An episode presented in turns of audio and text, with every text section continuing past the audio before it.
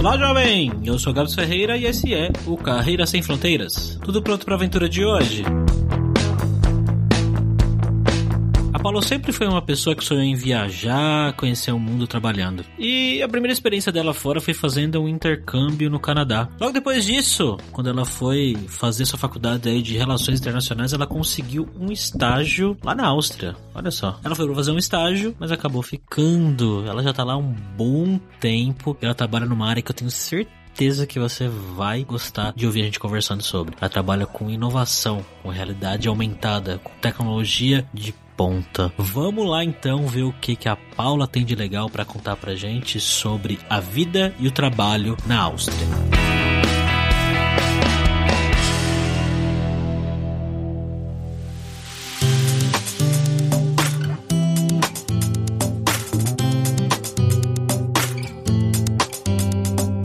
E para essa conversa de hoje, a gente está aqui, como sempre, com ele, né? O nosso viajante poliglota, Fabrício Carraro. E aí, Fabrício? Senti um desprezo aí, hein, Gabs? Com ele, né? O nosso viajante ah, poliglota. Ah, pronto. Poderia ser outro viajante, né? Poderia. Pra variar, né? Estou me sentindo desprestigiado nesse programa. Servos, Paulo. Hoje a gente está indo pra Áustria. Como é que você tá? Servos, tudo bem por aqui? Vamos lá para esse papo, então. Bom, galera, como sempre, só o nosso jabazinho inicial aqui que o podcast Carreira Sem Fronteiras é oferecido pela Alura Língua, cursos online de idiomas, que eu, Fabrício Carraro, ajudei a desenvolver com métodos que eu utilizei e utilizo para aprender idiomas como francês, italiano, russo, polonês, grego, alemão e assim por diante. E lembre-se que o ouvinte do Carreira Sem Fronteiras tem 10% de desconto em todos os planos, para você estudar todos os níveis de inglês e espanhol com a gente pelo mesmo valor. Então vai lá em aluralingua.com.br barra promoção promoção barra carreira e comece a estudar com a gente hoje mesmo.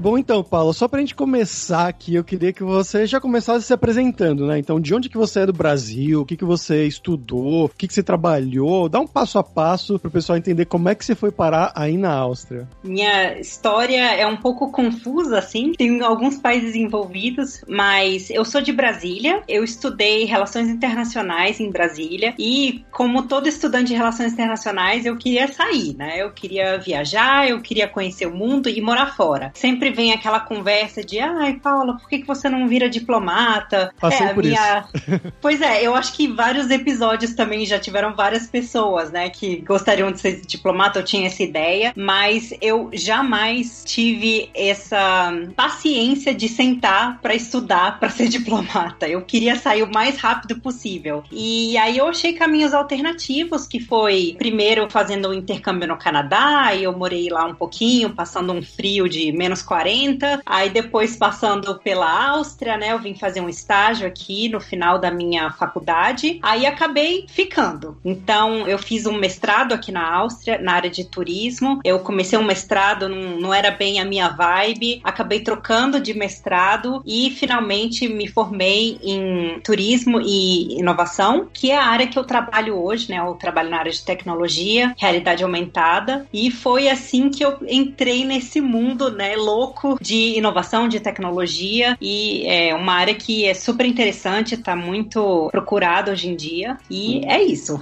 Então você chegou aí, começou para fazer só um estágio a sua entrada na Áustria foi para isso. Exato. Parte do, do meu programa no Brasil, né, é a gente meio que precisava fazer um estágio e eu acabei arrumando um estágio aqui na ONU, aqui em Viena. Hum, legal. Na agência atômica, que foi uma experiência super bacana, né, de trabalhar nessa organização enorme, mas também desmistificou um monte de coisa que eu tinha na minha cabeça, de tipo, ai, ah, trabalhar na ONU é muito legal. E sim, é muito legal, mas também é muito burocrático, né, para você ter algum tipo tipo de impacto, você demora muitos anos para ter uma carreira. Então eu percebi que trabalhar na ONU era massa, mas eu queria um lugar que eu poderia, tipo, apertar um clique e ver as coisas acontecendo. E foi exatamente nesse momento que eu vi que talvez o mundo de startup, o mundo de tecnologia seria uma coisa interessante para mim. E hoje você faz exatamente o que aí, Paulo? Hoje eu sou diretora de marketing de uma scale up, né, uma startup que já cresceu na área de realidade aumentada. Então sou responsável por toda a área de marketing, de comunicação, de relações públicas. E tem uma equipe bem internacional, pessoas do Japão até a Romênia, temos uma equipe bem grande. E a grande sacada, né, da Wikitude, que é o nome da empresa que eu trabalho, é a gente faz um software de realidade aumentada que as pessoas podem construir seus próprios aplicativos, suas próprias soluções, né, dentro de grandes empresas para otimizar processos, para ajudar com, né,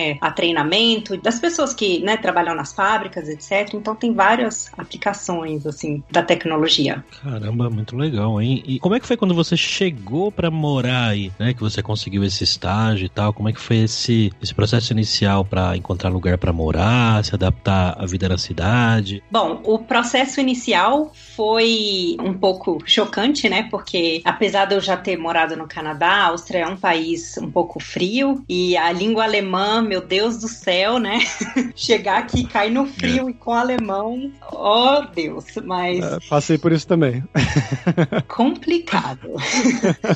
mas assim, no começo, a ONU sempre te dá um pouco de estrutura, né? Então você já tem contatos de onde arrumar casa, facilita um pouco esse negócio do seguro-saúde, mas o motivo que eu acabei ficando na Áustria foi porque eu tinha conhecido um austríaco, eu me apaixonei, era o amor da minha vida, e eu queria ficar. Ah, o amor. o amor. Mas, enfim, o amor ficou no passado, mas continua sendo um grande amigo meu. Então, eu vou dizer que quando eu realmente me mudei para a Áustria, né, quando eu vim fazer esse mestrado, foi um pouquinho de choque, né? As coisas são muito diferentes. Eu vim muito nova, eu vim com 21 anos. Então, eu saí do conforto da casa dos meus pais para cair aqui nesse, né, país diferente. Então, assim, achar apartamento, meu Deus, onde é que a gente faz isso, né? E eu tinha, né, o meu ex-namorado austríaco que me ajudou bastante, mas enfim, você montar essa rotina do zero como, né, um adulto no exterior foi um passo grande. Então, por exemplo, como é que a gente faz para, sei lá, lavar o chão sem estragar nada, né? Vai no supermercado, vai comprar um, um produto, vai achar o nome desse produto em alemão, ó oh Deus, né?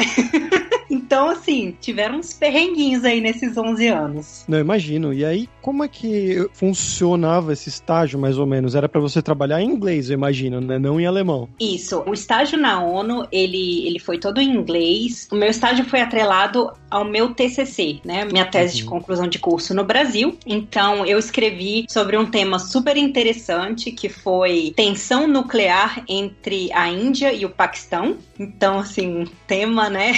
bem complexo, tudo em inglês, com uma equipe bem internacional. E acabou que essa foi a base, né, do meu TCC. Eu acabei escrevendo o meu TCC nesse assunto e foi muito legal trabalhar com gente que era da Índia, era do Paquistão e pegar essas opiniões diferentes, né, trabalhar com esses experts para escrever uma tese que realmente enriqueceu muito o meu background aí profissional e me abriu portas para depois trabalhar um tempinho curto na ONU no Brasil, mas aí mais na UNODC, que é a parte responsável por combater tráfico de drogas, tráfico de pessoas, né? Então, assim, o início da minha carreira foi realmente bem focada na ONU e depois eu me mudei, né, para a área de tecnologia. Ou seja, você trabalhou na Áustria, aí você voltou pro Brasil, ficou no Brasil e depois falou: ah, deixa quieto, vou voltar pra Áustria mesmo.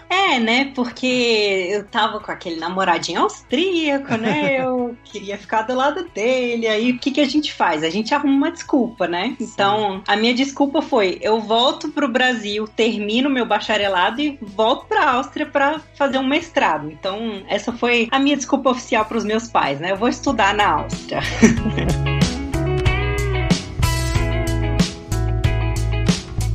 você tá quantos anos aí, se você for contar tudo? Tem 11 anos. 11 anos, caramba. Então, quando você falou sobre dificuldade com o português, é alguma coisa real, né? Como é que é a sua vida, o seu dia a dia aí? Ele é em inglês, ele é em alemão ou como? Então, o meu trabalho, a língua oficial é inglês. É engraçado porque as pessoas, né, sempre falam, ai, ah, tem muita dificuldade de achar trabalho que não fale alemão aqui na Áustria. Só que eu nunca trabalhei em alemão aqui. Por coincidência, assim, não, não por nada. Mas eu trabalho em inglês com com clientes, né, do mundo todo. O meu marido, eu conheci o meu marido no trabalho, ele é francês e o meu dia a dia é assim, acordar cedo para atender os clientes na Austrália e falar com o pessoal que já tá meio que terminando o expediente, né? E aí passar amanhã, tipo, vendo como é que tá um, o nosso tráfego no website, ver o que, que tá acontecendo no LinkedIn, que é uma ferramenta que tá muito, né, em alta agora, ver como é que estão as nossas vendas e aí passar a tarde inteira correndo atrás de cliente, correndo atrás de montar estratégias bacanas para conseguir atingir, né, mais pessoas com o tema de realidade aumentada. Então, assim, você trabalhar com uma tecnologia nova, você precisa de convencer bastante, né,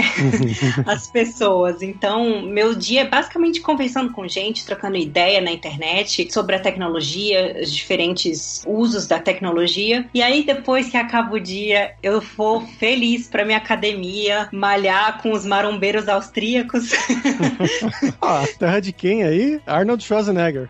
Não é terra de Arnold, né? Então estamos em boa companhia. Mas assim, essa é basicamente a minha rotina. Da mesma forma que a Tatiana do episódio de Bratislava, né, falou que o pessoal lá é muito natureza, é muito fitness. Aqui é exatamente a mesma coisa. Então, as caminhadas na natureza, passar a tarde no sol, é uma coisa que faz também parte um pouco da minha rotina aqui. É interessante essa diversidade, né? Uma coisa que a gente geralmente, que eu imagino que você não fizesse no Brasil, ou fazia? Jamais. É, morria de medo de cobra. Primeira vez que eu pisei meu pé assim numa floresta foi porque um gringo me forçou.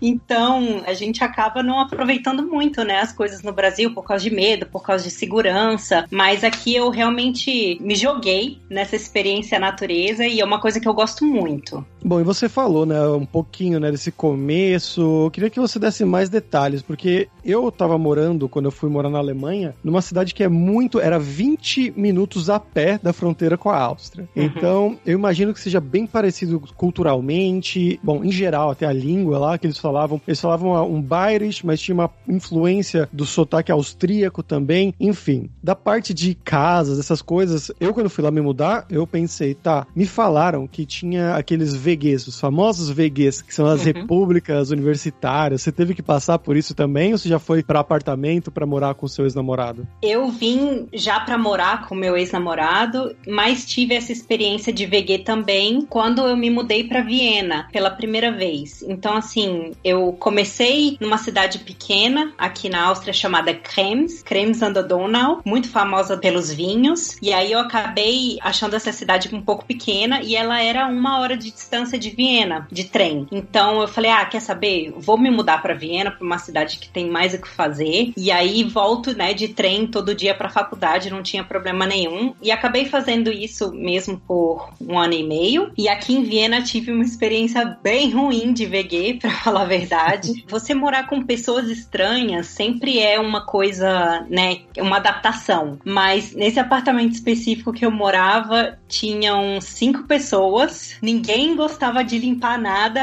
então eu basicamente morava assim, numa situação, vamos dizer, é, meio que vergonhosa. Acho que meus pais nem sabem detalhes, vão saber nesse podcast. Uma pessoa que nunca saiu do quarto, que às vezes vinha um cheiro super estranho, a gente não sabia se ela tava morta, se ela tava viva, entendeu? Comida no armário de provavelmente pessoas que moraram lá dois, três anos antes do que eu. Então, essa experiência de morar em apartamento compartilhado, para mim, nunca deu certo. Então, eu dei graças a Deus quando meu ex-namorado resolveu também mudar para Viena, que aí a gente conseguiu, né, pegar um apartamento para nós dois de novo. E como é que você fez com o alemão? Que a gente já comentou, né, uma das línguas que. Qual que era a frase mesmo? Life's too short to learn German. A vida é curta demais para aprender alemão. Como é que você fez isso? Pois é, então para aprender o dialeto austríaco você precisa de umas três vidas, né? Exato.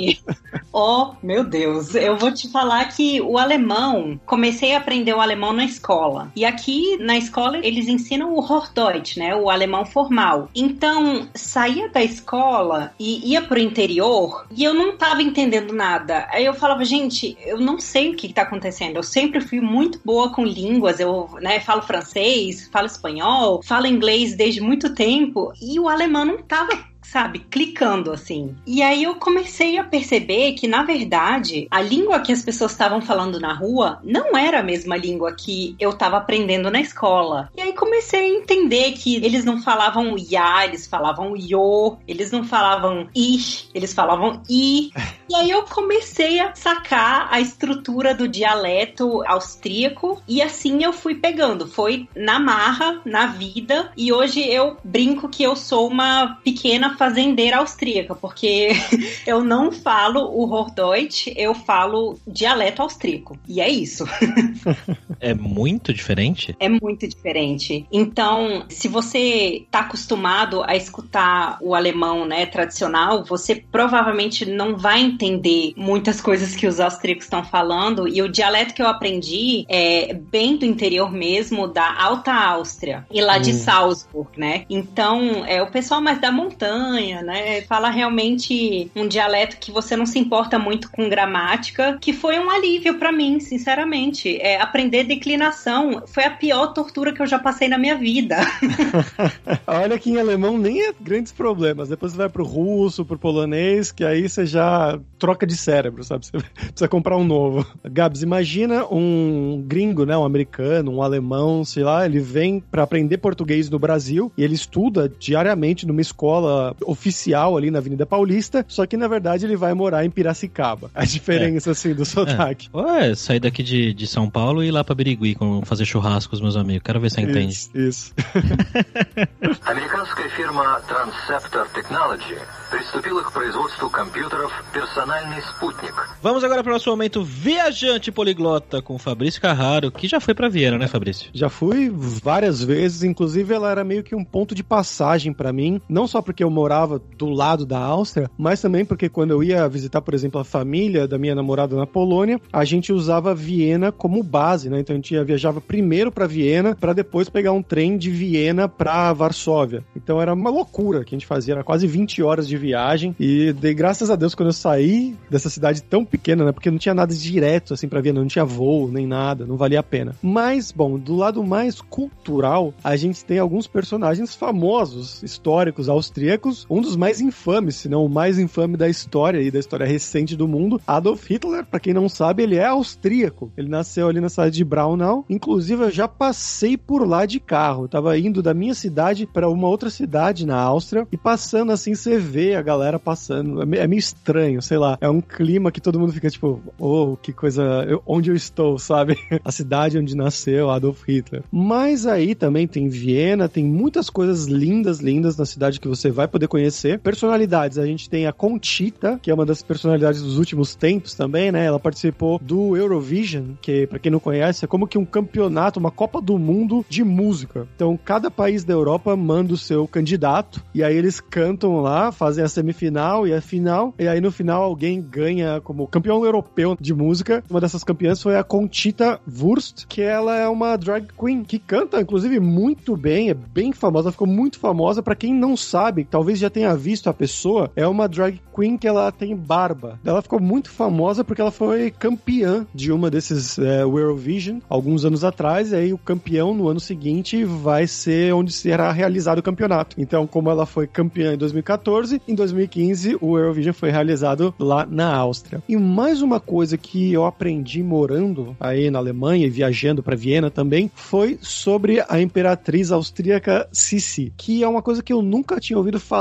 na minha vida. Eu amo história, sou aficionado por história, mas nunca tinha ouvido falar sobre ela. Mas aparentemente ela é uma super celebridade na Alemanha e na Áustria. É algo como seria falar da Maria Leopoldina no Brasil, né, que todo mundo meio que conhece, ou então Dom Pedro I, são coisas mais ou menos nesse nível. E aí tinha essa imperatriz austríaca Sissi, que foi a imperatriz que ficou mais tempo no poder, e ela era muito famosa pela sua beleza e porque ela era muito vaidosa e fez várias coisas. Eu fui visitar o palácio onde ela morou aí em Viena, e eu até queria que a Paula contasse um pouquinho mais sobre, não sobre ela, mas sobre o que fazer aí em Viena, esse palácio, com certeza eu imagino que você já tenha ido, né? Nossa, eu moro super pertinho do Palácio Schönbrunn e é um palácio maravilhoso. A gente tem poucos minutos a pé e a gente às vezes vai correr lá e é super legal porque o palácio cada ano tem uma decoração de flor diferente, né? Então todo ano a gente fica animado para saber qual que vai ser o, o, esquema das flores flores e como é que vai estar tá tudo arrumadinho. Mas é, é um palácio enorme. Eu fiz um tour, mas tem muitos anos. Eu acho que tem 10 anos que eu fiz esse tour lá dentro, né? Então, assim, eu preciso voltar para lembrar um pouquinho. Mas você falou da Maria Leopoldina, né? Que é realmente uma figura bem marcante na nossa história. A Maria Leopoldina, ela recebeu os primeiros imigrantes austríacos no Brasil, né? Uhum. Então a gente tem aí o Tirol do Brasil, que eu acho que é no Espírito Santo, que tem bastante austríaco e lá também tem as casinhas igual a gente vê na Áustria. É bem curioso. E o que, que você gosta de fazer em Viena? Qual que é o seu hobby? Bom, a gente adora passear, adora descobrir a cidade. A gente optou por morar num lugar que é um pouco controverso aqui na região. A gente mora no Distrito 15, que é conhecido por ser o bairro dos estrangeiros, né? Então a gente mora com bastante indiano, turco, árabe aqui ao redor. Então, assim, realmente é uma coisa culturalmente bem interessante. Mas por que, que a gente gosta desse bairro específico? Porque ele basicamente dá acesso super rápido a outras regiões da Áustria, que o, Westbahnhof, né? É, a estação de trem é bem aqui do lado. E ele é bem central. Então a gente consegue daqui ir visitar o 14, o Distrito 14, que é bem famoso pelo Schönbrunn, mas também com 20 minutos a pé a gente está lá no setor dos museus e a gente pode visitar bastante coisa. Então, bater perna é a minha distração preferida.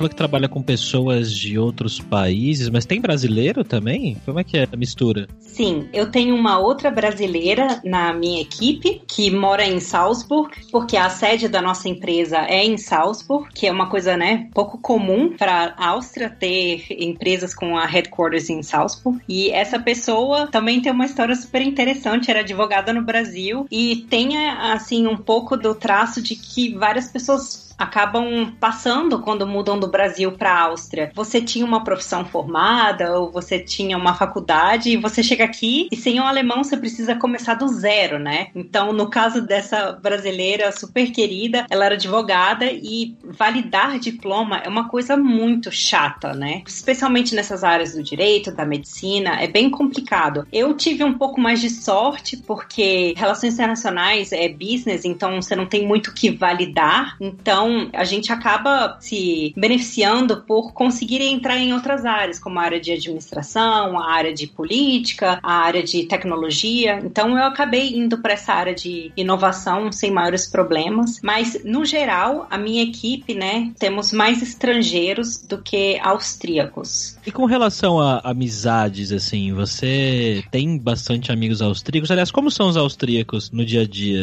Eu sei que europeu e principalmente o povo que fala alemão geralmente tem esse negócio de falar que é fechado, né, e tal. Tem isso mesmo? É assim? Como é que é? Então, vou contar uma curiosidade, né? Eu morei bem no interior da Áustria. Quando eu digo interior, eu cheguei a morar até numa fazenda de ovelhas. Então, eu sempre fui uma figura ali curiosa, né, para os austríacos. Mas, por falar o dialeto, você acaba conseguindo se integrar muito mais. Então, assim, os austríacos, eles são um pouquinho fechados no começo, mas mas assim que você começa a mostrar interesse na cultura, que você começa a usar o seu dindle, né, a roupa típica, e pegar as cervejas e cantar com eles lá nos jardins, né, de cerveja, nos beer gardens que a gente chama, eles acabam se abrindo relativamente rápido e tem uma curiosidade muito grande, especialmente com o Brasil, né? Então eu sempre tive muita sorte com os austríacos e, e sempre achei relativamente fácil fazer amizade com os austríacos, mas Viena é uma cidade super internacional. Então, a minha melhor amiga é da Finlândia, a outra é alemã. Agora a gente fez amizade com um casal que ele é da Guatemala e ela é do Azerbaijão. Então, você acaba misturando, né, muitas nacionalidades aqui nessa cidade. E eu adoro. Sim, inclusive um dos meus grandes amigos dessa cidade onde eu morava na Alemanha, ele era austríaco de pais indianos. Então ele, você olhava para ele, era como se fosse um indiano mesmo, mas ele foi criado com a cultura austríaca. Ele comentava que os pais dele ainda nem falavam alemão tão bem assim. Eles falavam, claro, porque ficaram 20 anos morando em Viena, mas ainda tinham dificuldade, mas ele falava como um austríaco nascido mesmo. Bem interessante ver essa diversidade aí, né? Não, com certeza. Essa questão de você falar como um local, mas não parecer um local, é uma coisa que super confunde as pessoas. Então, acho que uma das coisas mais engraçadas que eu passei uma vez numa dessas festas no pequeno vilarejo que eu morava, que chama Schöffling am Attersee, uma região de lagos bem bonita, uma pessoa começou a conversar comigo e falou: Nossa, mas você tem um, um dialeto um pouco diferente, né? Provavelmente por causa do meu sotaque ali misturado. E aí ele falou: Mas você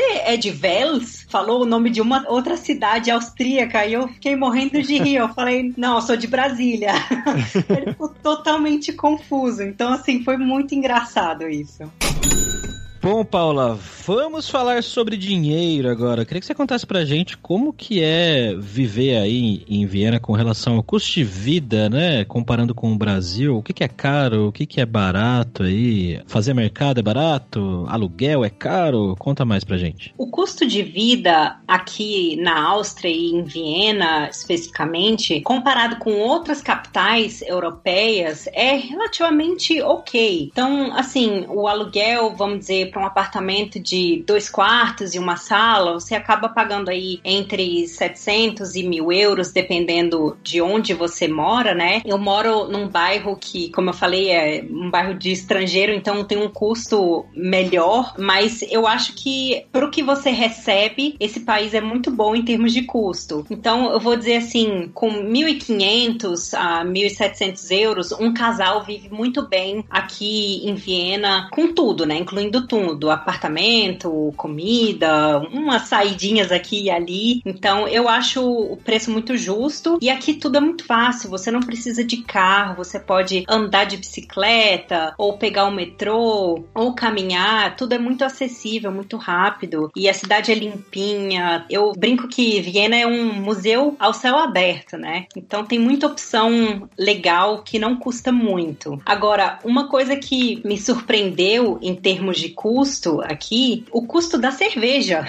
Porque eu tinha a impressão de que a cerveja seria tipo um euro, meio litro de cerveja, né? Porque aqui tem muita cerveja. Mas não, a gente ainda paga os mesmos 4 euros, 3,50. É. Mas isso fora, no bar, você diz? Ou no mercado também? Não, no barzinho, no barzinho. Ah, né? tá.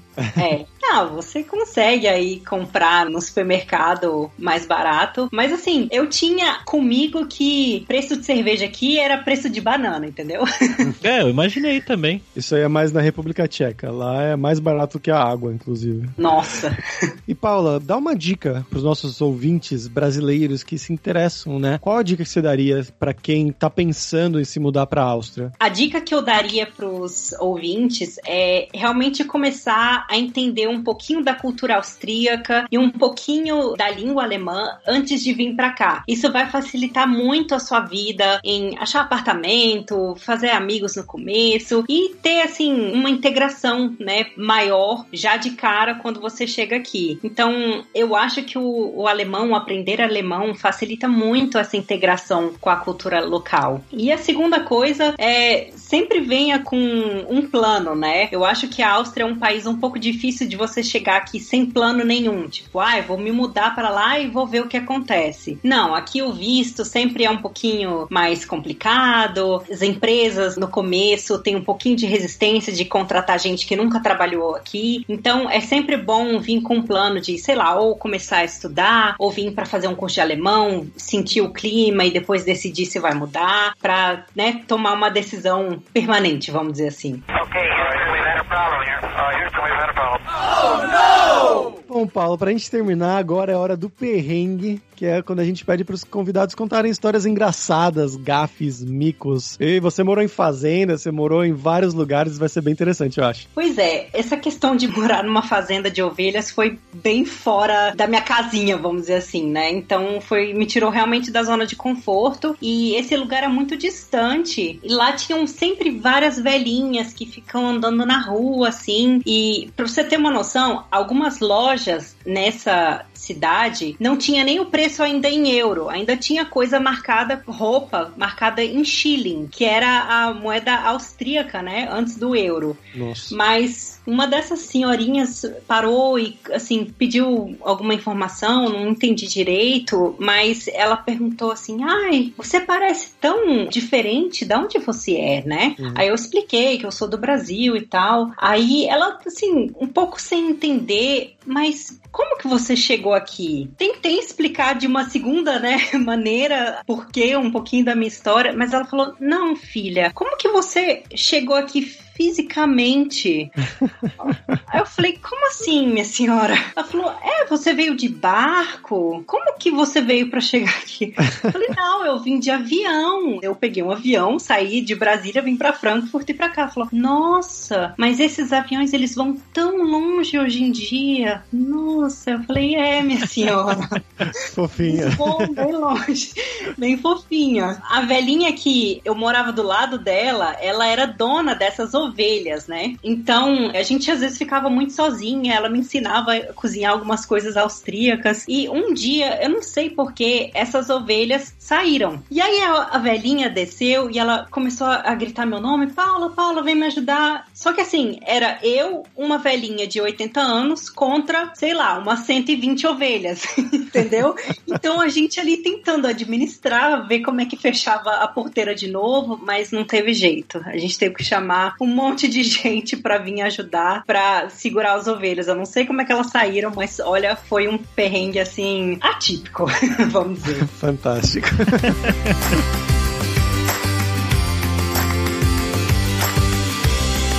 Muito obrigado, Paula, pela sua participação, pelo seu tempo. Você quer divulgar alguma coisa? Bom, para quem tiver um pouquinho de interesse na área de realidade aumentada, pode checar o meu LinkedIn ou o site da minha empresa, que é wikitude.com. A gente está aqui aberto para qualquer tipo de pergunta que tiver na área de inovação, na área de realidade aumentada. Vai ser uma coisa bem bacana daqui para frente.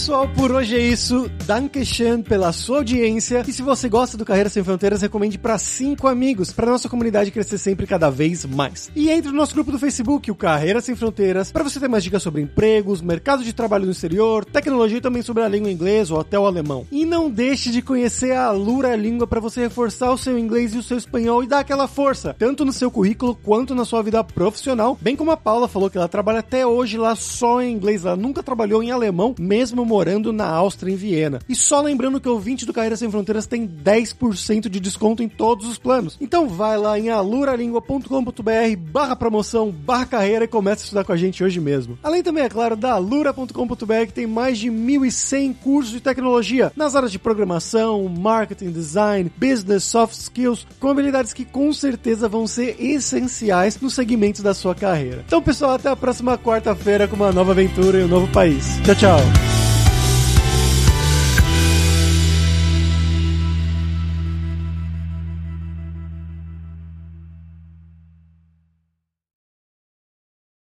Este podcast foi editado por Radiofobia, podcast e multimídia.